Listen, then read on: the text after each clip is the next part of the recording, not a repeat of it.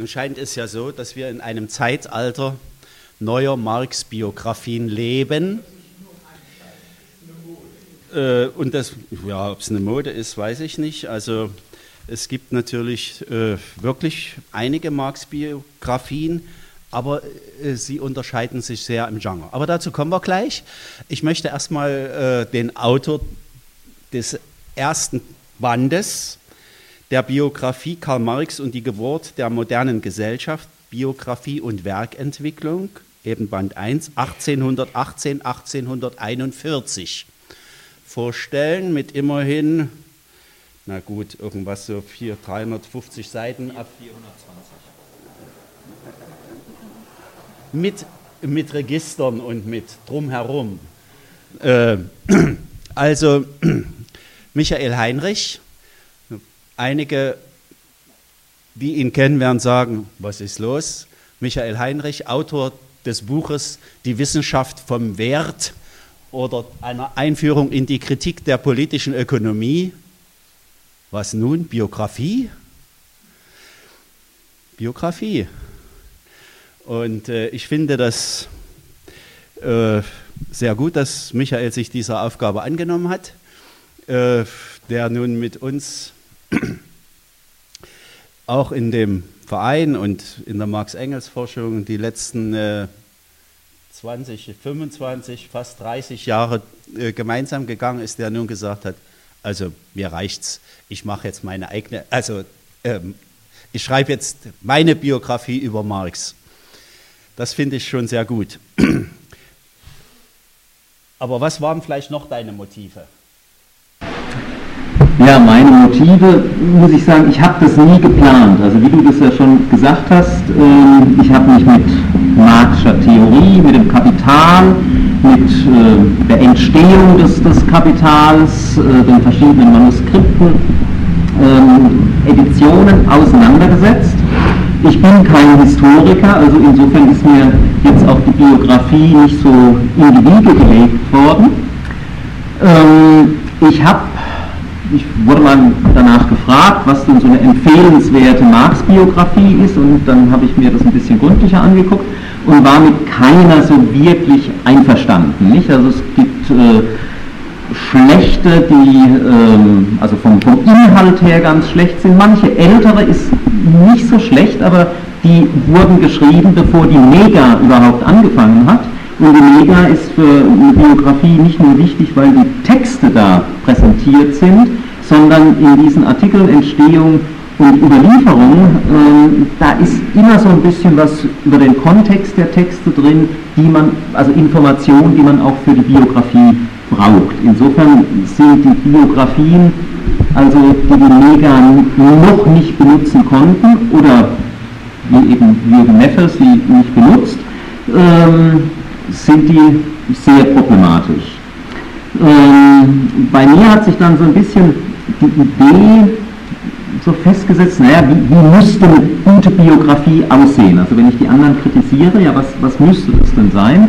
Dann habe ich mal so Konzeptionen aufgeschrieben, aber das war mehr so meine Ideen, äh, wie das halt mal äh, sein könnte, ohne den Gedanken, ich, ich mach's, aber das hat sich dann schon ausgedehnt, dann habe ich da mit einigen Freunden äh, das besprochen, Rolf kriegte auch mal ganz früh äh, so, so ein Ideenpapier.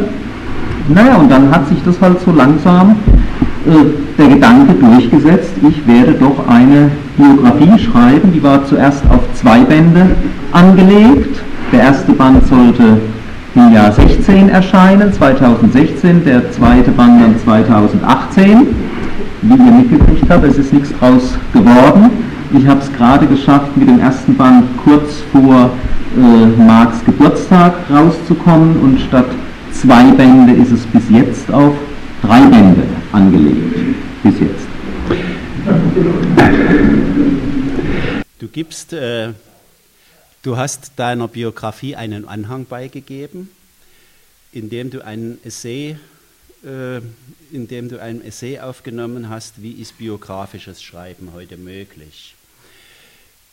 Biografische Belletristik und wissenschaftliche Biografie. war das für dich nochmal so ein Reibungspunkt gewesen? Ja, das war ein ganz starker Reibungspunkt, weil viele Biografien, also jetzt nicht nur von Marx, generell, ähm, da verschwimmt eigentlich das, äh, die Grenze von einer wissenschaftlichen Auseinandersetzung zu einer romanhaften Darstellung, wo der Autor der Biografie vielleicht auch selber der Illusion aufsetzt, er kann sich einfühlen in die dargestellte Person, wenn man sich intensiv mit einer Person auseinandergesetzt hat, viele private Briefe äh, gelesen hat, dann kann man schon das Gefühl bekommen, ich weiß, wie diese Person denkt. Und ich weiß jetzt, warum in einem bestimmten Konflikt die so und so reagiert hat. Ich halte das wirklich für eine Illusion. Ich habe das auch als biografische Illusion ähm, bezeichnet. Ähm, es gibt eine Grenze. Wir können uns nicht einfühlen in jemanden, den wir nicht, also wir haben nicht nur die Person nicht persönlich gekannt, wir haben auch niemanden gekannt, der die Person wirklich kannte. Da gibt es Grenzen, die muss man einfach auch äh, respektieren. Und insofern wollte ich mich von dieser Belletristik abgrenzen, aber gerade zu diesem Anhang fand ich es halt bemerkenswert. In den letzten 30, 35 Jahren gab es ganz interessante Debatten, sowohl in der Geschichtswissenschaft als auch in der Literaturwissenschaft. Was kann eine Biografie leisten, was kann sie nicht leisten, was ist die Rolle des Autors, was sind die Rolle der Erzählstile, also dass man bereits durch die Art und Weise, wie man etwas darstellt, bringt man einen Eindruck von Kohärenz, von Notwendigkeit hervor. Das Leben musste genau so ablaufen, wie es abgelaufen ist.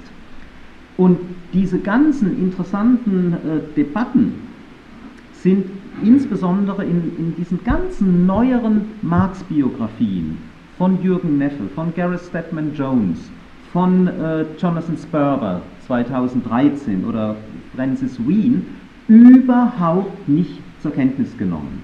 Da wird also mit einer völligen Naivität gedacht, ich sammle jetzt mal ein paar Informationen und dann schreibe ich eine, eine schöne äh, Biografie. Und ich wollte halt auch den Lesern durchsichtig machen, was ich mir dabei überlegt habe, also was, was meine Ausgangspunkte sind. Ich habe das dann als Anhang verpackt, nicht alles in die Einleitung gesteckt. Wenn man es nicht lesen will, sich nicht damit beschäftigen will, okay, ist auch gut. Aber wer das wissen will, dem gebe ich die Information.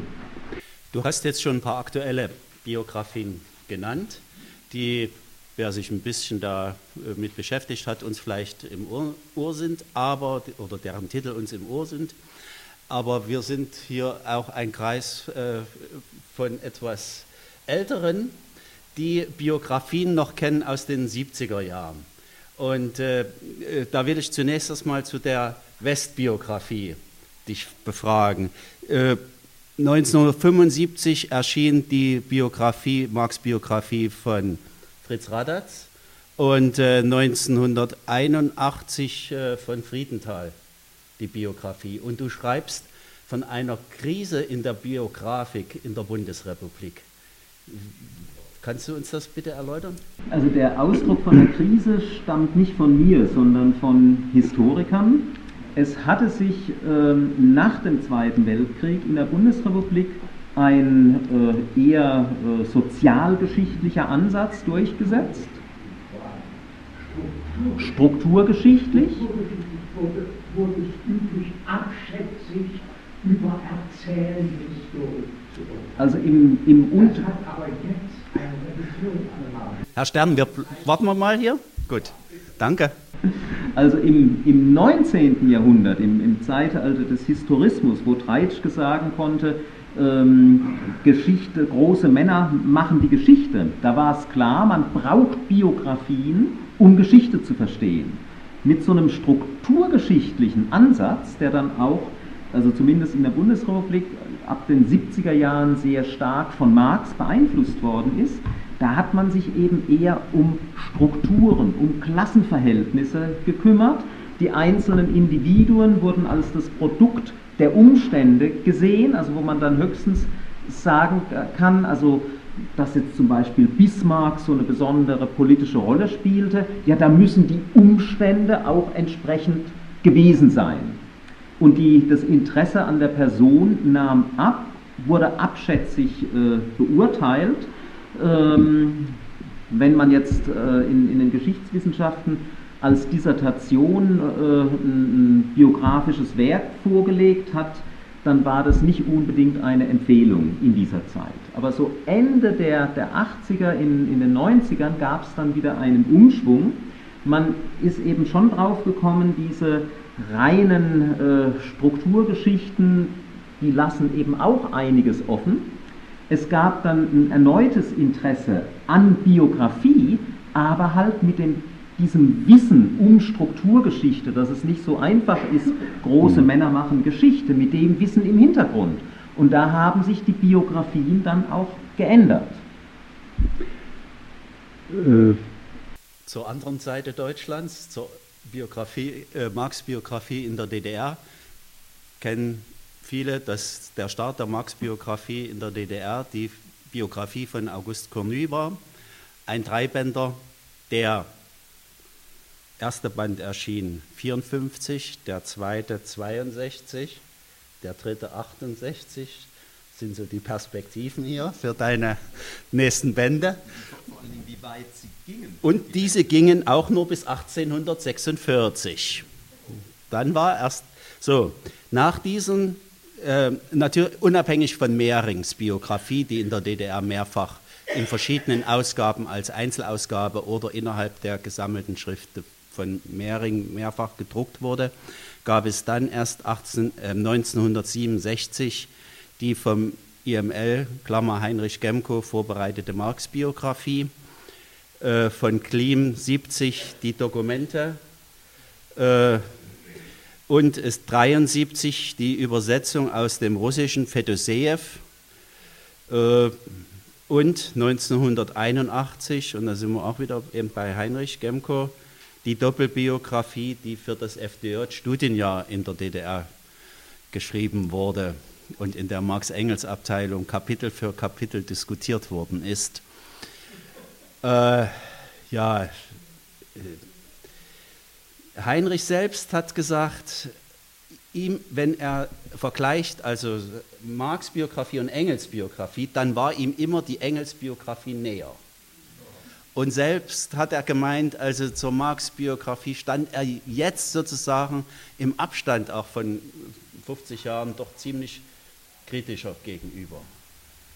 Was ist deine Sicht? Deine eigene Meinung. Seine, ja. Hm. Naja, gut, das ist natürlich ähm, auch klar ein, eine andere Situation. In, in der DDR, wo also Marx sozusagen der Staatsphilosoph ist, wo auch darauf geachtet wird, dass bloß niemand etwas Falsches äh, sagt oder gar veröffentlicht, äh, steht natürlich jetzt ein einzelner Autor wie, wie Heinrich Gemko dann auch unter einer ganz anderen Art von Druck. Trotzdem hatte ich den Eindruck, also wenn man jetzt diese sowjetische Biografie, die übersetzt worden ist, und äh, Heinrichs Biografie da nebeneinander legt, dass das schon deutliche Unterschiede aufweist. Also das, äh, bei Heinrich Gemko ist es viel weniger überhöht, jetzt äh, Marx, es ist irgendwie ein bisschen näher auch versucht am, am Leben dran zu sein.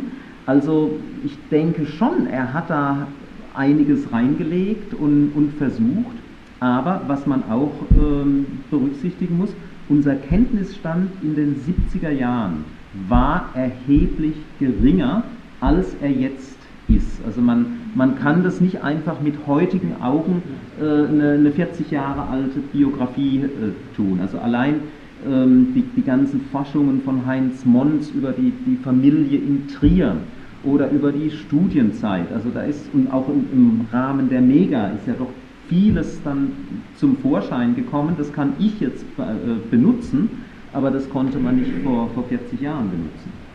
Du meinst, wir kommen von Spekulation näher an die Wahrheit? In, in gewisser Weise schon, wenn, wenn man daran interessiert ist. Es wird auch heute noch jede Menge äh, spekuliert in, in den neueren Biografien. Ähm, ich versuche das ja auch gerade zu vermeiden. Also ich versuche schon deutlich zu machen, was ist ein, ein, halbwegs gesichertes Wissen, wo es zeitgenössische Dokumente gibt, was ist eine Vermutung, also ich habe auch meine Vermutungen und, und äh, zeige die auf, aber ich versuche das dann auch deutlich zu machen, aufgrund von diesen oder jenen Indizien glaube ich, dass die Sache so und so abgelaufen ist und irgendwelche anderen Sachen, also wie ich jetzt bei anderen Autoren finde, sage ich, das kommt mir rein spekulativ vor, ohne irgendwelche Grundlage. Ähm, das, das kann man jedenfalls nicht mit gesichertem Wissen auf eine Stufe stellen. Mhm. Mit der Gliederung einer Biografie in bestimmte Lebensabschnitte setzt man ja auch Akzente. Ich habe festgestellt, dass in den verschiedenen Biografien durch diese Überschriftengestaltung, ob bei Sperber, aber auch bei Wien war das schon so, äh, man doch dazu kommt, also das Leben so wie in eine Dramaturgie einzubauen, dass, äh, die man von hinten sozusagen sieht und sagt, alles läuft jetzt hin zum Kapital oder sowas. Ja? Äh, wie hast du das Problem gelöst?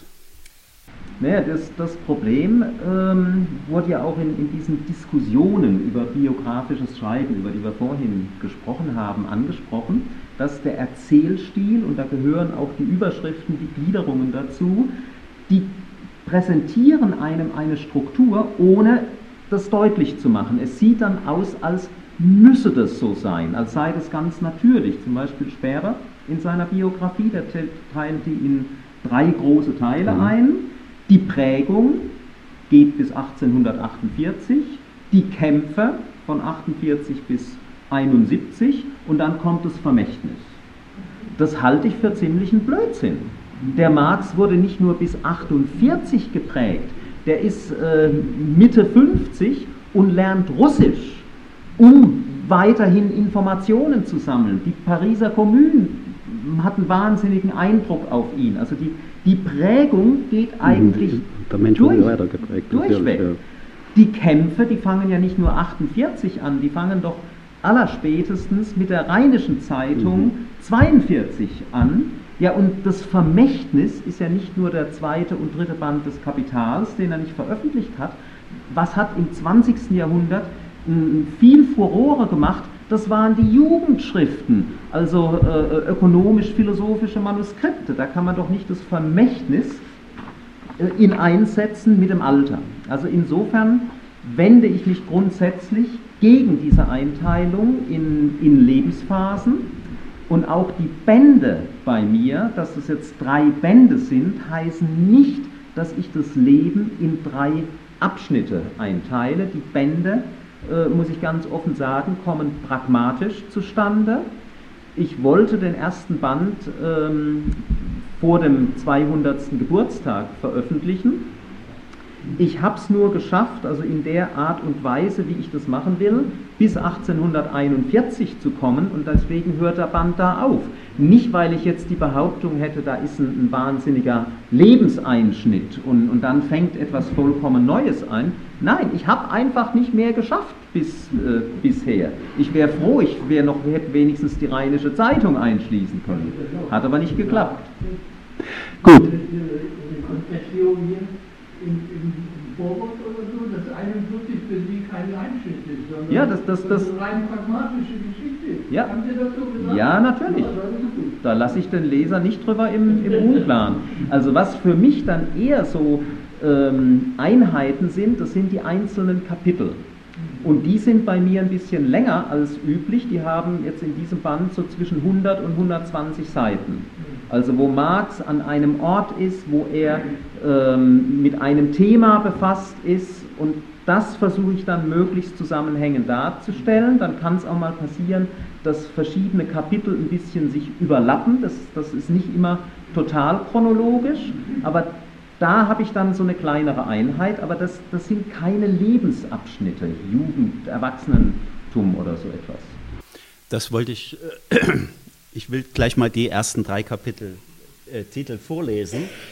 Also erstes Kapitel, die verschollene Jugend. Zweites Kapitel, Aufbruch und erste Krise. Drittes Kapitel Religionsphilosophie, die Anfänge des Junghegelianismus und Marx Dissertationsprojekte. Und dann ist jedes Kapitel einfach in Punkte untergliedert. Wobei ich den Eindruck habe, dass jeder Punkt wieder wie so ein kleines Essay ist zu einem bestimmten Schwerpunkt, also die, das erste Jahr in Berlin. Oder davor, oder sagen wir so, zweites Kapitel, Zwischenspiel in Bonn.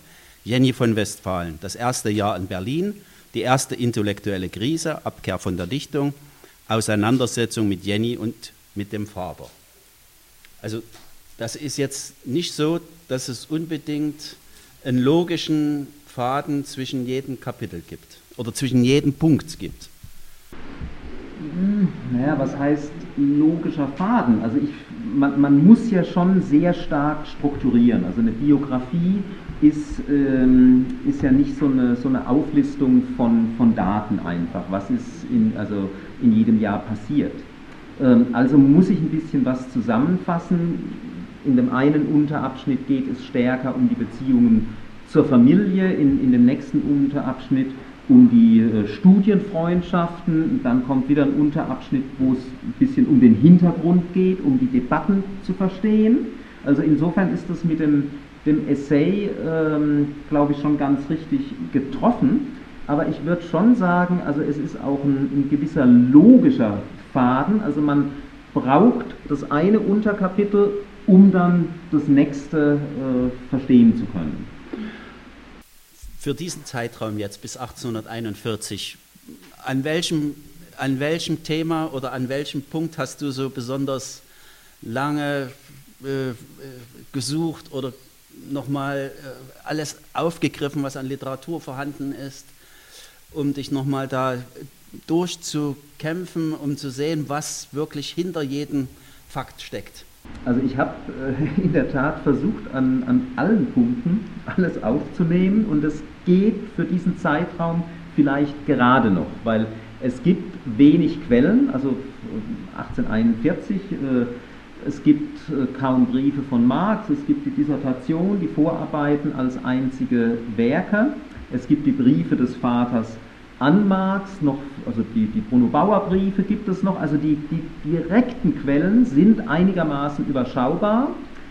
Die Sekundärliteratur, glaube ich, ist auch noch einigermaßen überschaubar, also da kann man wirklich versuchen, so ziemlich alles, also zumindest in den Sprachen, über die ich verfüge, nicht, nicht in allen Sprachen jetzt, ähm, noch zusammenbinden. Das wird dann für die nächsten Bände ein großes Problem sein, da geht es nicht mehr. Da, da explodiert äh, das Material. Ähm, was aber für mich dann wichtig war und neu, zum Teil neue Erkenntnisse brachten, ich habe mich intensiv mit den Marxischen Dichtungen auseinandergesetzt. Mhm. Äh, das wird ja gerne übergangen oder, oder so ganz kurz abgehandelt. Und nicht nur bei Mehring, auch bei manchen anderen, so nach dem Motto, oh, da springt der Marx auf so einen romantischen Zug. Romantik, das ist ja eher reaktionär. Und da versuchen wir, die, die Verbindung ähm, eher klein zu halten. Also so wie, wie Mehring sagt, ja, der war da für so ein paar Monate, ist er da abgeschweift und dann hat er aber ziemlich schnell erkannt, dass äh, das überhaupt nicht sein Talent ist. Und das halte ich ähm, in jeder Hinsicht für falsch. Also inzwischen unterscheidet auch die, die Literaturwissenschaft bei der Romantik äh, zwischen einer eher progressiven Frühromantik mit Bezug zur französischen Revolution äh, von einer reaktionären Spätromantik. Die Marxischen Gedichte schreibt er zwar, als diese Spätromantik da längst äh, herrscht, aber es gibt nicht die typisch spätromantischen Bezüge mit, mit irgendeiner christlichen Verbindung. Also ich würde seine Konzeptionen und das, was er auch vielleicht an, an politischen Konzeptionen damit verbunden hat, eher dieser progressiven Frühromantik zurechnen. Also das war so eine Sache. Mhm. Und dann habe ich mich eben der Frage zugewandt, ähm, Übergang zur Hegelschen Philosophie. Das wird zwar in jeder Biografie konstatiert, der Marx in, in dem berühmten Brief an den Vater vom November 37 sagt ja, diese groteske Felsenmelodie der Hegelschen Philosophie, die behagt mir nicht, aber schließlich musste er sich da doch anschließen. Aber nur ganz selten wird die Frage aufgeworfen, warum eigentlich? Also was ist denn da bei dem Marx passiert, dass er von einem Gegner zu einem Anhänger wurde? Bei Cornu, der wirft die Frage immerhin auf, kann man dann lesen, ja, äh, das hatte politische Gründe, die ähm, äh, seine vorherigen Vorstellungen haben nicht mehr ausgereicht, um jetzt die politischen Ereignisse da zu interpretieren ähm, und dann kommt er zur Hegelschen Philosophie. Ja, aber wo ist denn sozusagen bei Marx 1837, 38 dieses politische Moment, dass er plötzlich sagt, Politik ist ganz wichtig und ich brauche den Hegel, um Politik zu verstehen. Also da, da fand ich, gibt es überhaupt keine Quellen dafür. Das war sozusagen eine wohlwollende, retrospektive Interpretation. Der Marx kommt später zur Politik, kann den Hegel da gut brauchen, aber das passiert 1841, 42, das passiert nicht 1837. Meine These, das ist jetzt eine Vermutung, wo ich nur Indizien für anführen kann. Ganz tot. Ne, und ja, ganz ist ein anderes Thema, da kann ich auch noch äh, was dazu sagen. Ich glaube, der, der Eduard Ganz wurde überschätzt für die äh, Entwicklung von Marx. Ähm, der war zwar als Publizist sehr wichtig, aber die, die These, ähm, die, die Klim und, und andere hatten, dass Ganz, wenn er nicht gestorben wäre, wäre der Doktorvater von äh, mhm. Marx geworden. Dafür gibt es Legende, absolut ja, keine, keine Anzeichen. Der, der junge Marx hört im Wintersemester bei Ganz nicht etwa seine Paradevorlesung über Naturrecht, er hört Kriminalrecht. Und als er seinem Vater in diesem Brief äh, vom, vom November 37, also ein halbes Jahr später, so, ein, so eine Übersicht über sein Studium gibt, alle möglichen Details aufführt, der Eduard Ganz taucht nicht auf. Und er geht auch nicht wieder in das nächste Seminar. Erst anderthalb Jahre später geht er ins preußische Landrecht bei, bei Eduard Ganz. Also ich, ich sehe da nicht die große Verbindung. Ich sehe die Verbindung woanders. Der Marx, 37, er möchte Dichter werden, ist in Berlin, Hegel ist in aller Munde. Was liest er da von Hegel? Es gibt zwei sichere Hinweise, also in, er hat ein Epigramm über Hegel geschrieben. Da fängt er an mit einer Zeile, mhm. ich sag dir alles und ich sag dir nichts. Das könnte sehr gut eine Paraphrasierung von Hegels Wissenschaft der Logik sein. Das Sein umschließt alles, aber wenn alles eingeschlossen ist, ist eigentlich nichts damit ausgesagt. Und das hält der, der Marx da einfach fest, meine Güte, was ist das für eine komische Philosophie? Also macht sich da auch so ein bisschen lustig. Und die letzte Zeile in dem Hegel-Epigramm, äh, die lautet ungefähr so, auf die Hegelsche Ästhetik habe ich noch nicht, Gedankenstrich, abgeführt. Also auch etwas sehr despektierlicher Umgang mit, mit Hegels Ästhetik, aber ganz klar, sie steht auf seinem Leseprogramm. Also die Vorlesungen ähm, über Ästhetik, die war der, der erste Band, ist gerade 1835 rausgekommen, 36 ähm, kam Marx nach, ähm, nach Berlin. In diesem ersten Band findet er eine vernichtende Kritik dieser Frühromantik von Schlegel, von Novalis. Also die wollen einerseits ihr Selbst konservieren, sie wollen auf die Welt wirken, aber ihr Selbst soll mit dieser Welt nicht in Berührung kommen, das soll irgendwie in so einem geschützten Raum sein.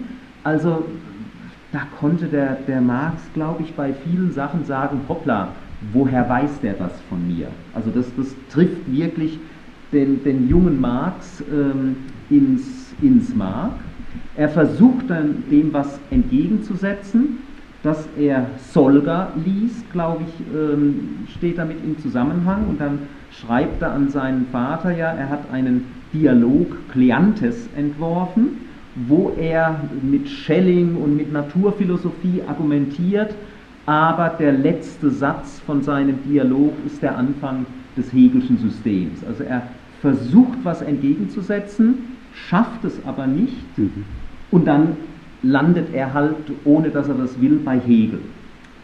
Da ist vieles Vermutung in, in meiner Konstruktion, also dass sozusagen das Ende der Dichtung und der Anfang, der Übergang zur Hegelschen Philosophie, dass die ganz eng zusammenhängen. Und insofern man auch diese Dichtungen ein bisschen ernster nehmen muss, als das in der bisherigen Literatur äh, passiert ist. Das, das ist ein Punkt, also wo, wo ich viel dazu gearbeitet habe. Du hast mir ja auch noch, mhm. was mir da noch aufgefallen ja. ist.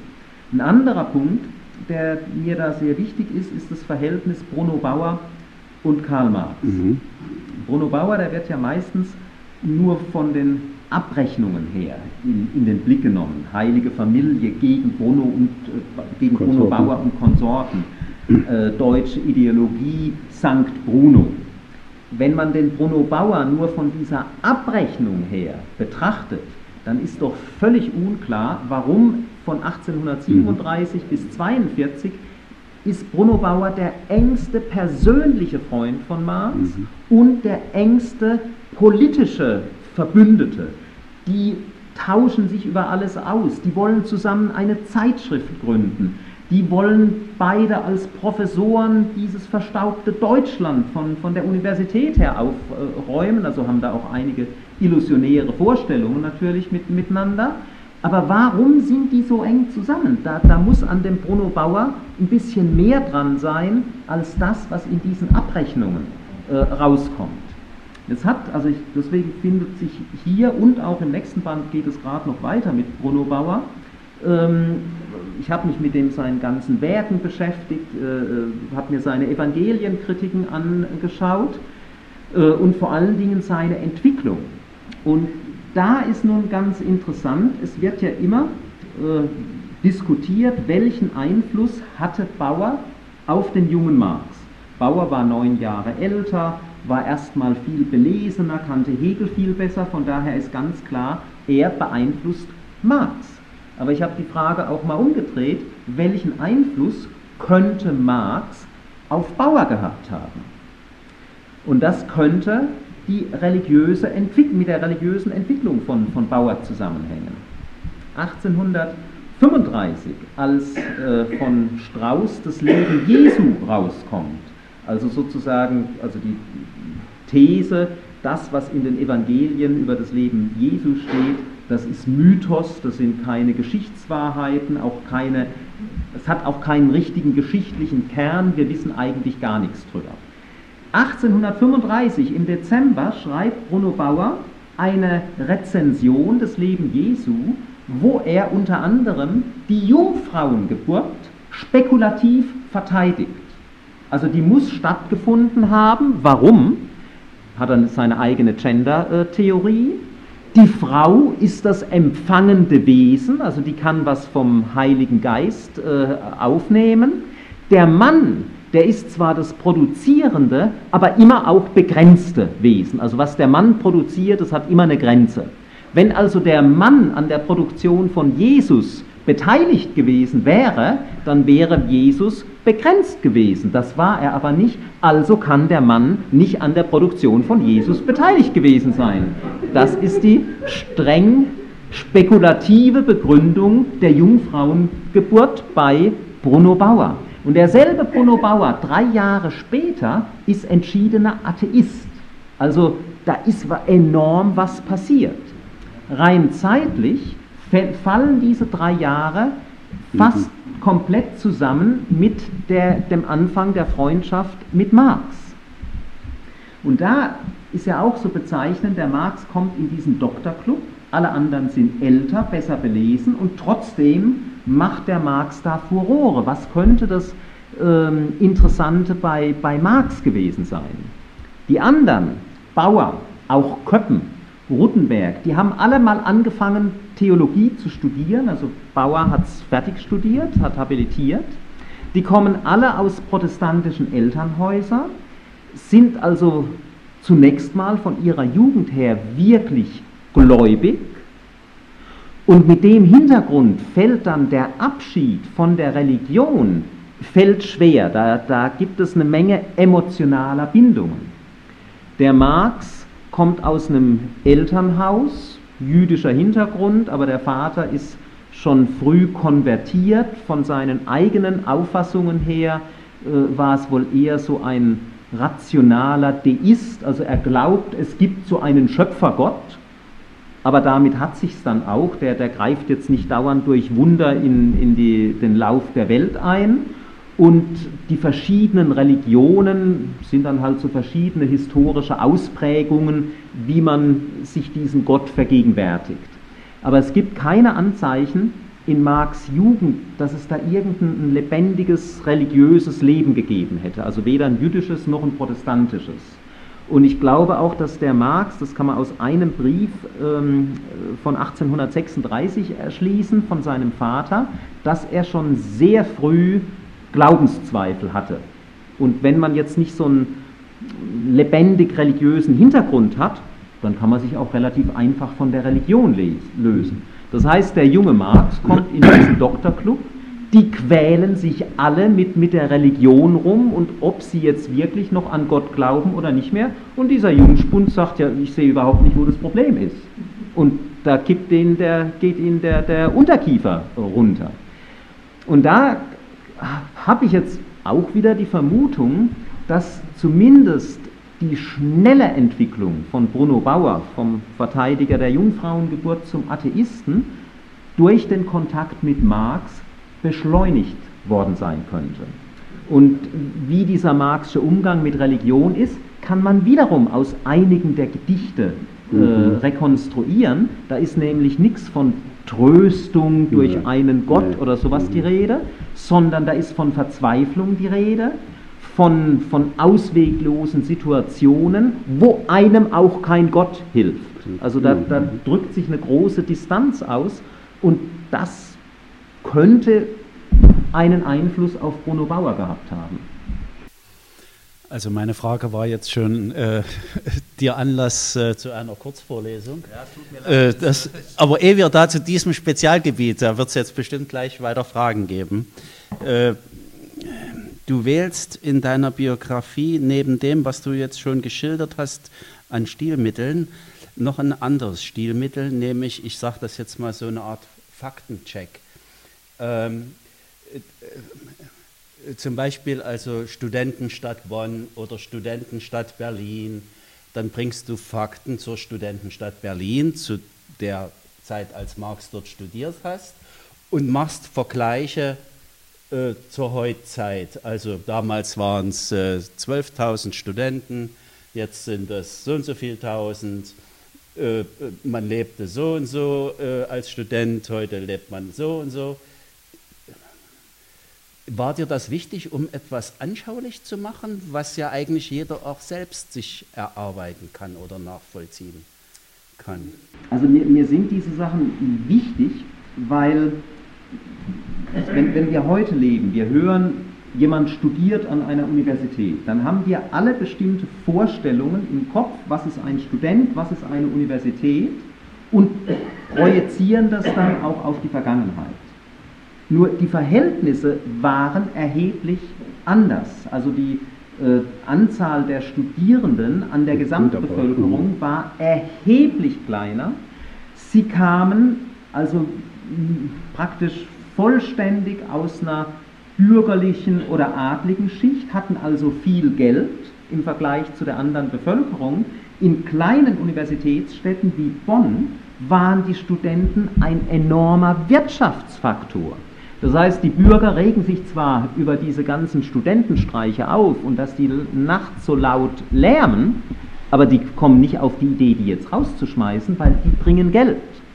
Oder diese Studenten, sie stammen aus bürgerlich, großbürgerlichen Haushalten, sind gewohnt, dass sie Personal, Bedienstete um sich herum haben, Jetzt wohnen sie bei Leuten, die darauf angewiesen sind, in einer Wohnung zum Teil das beste Zimmer an die Studenten zu vermieten.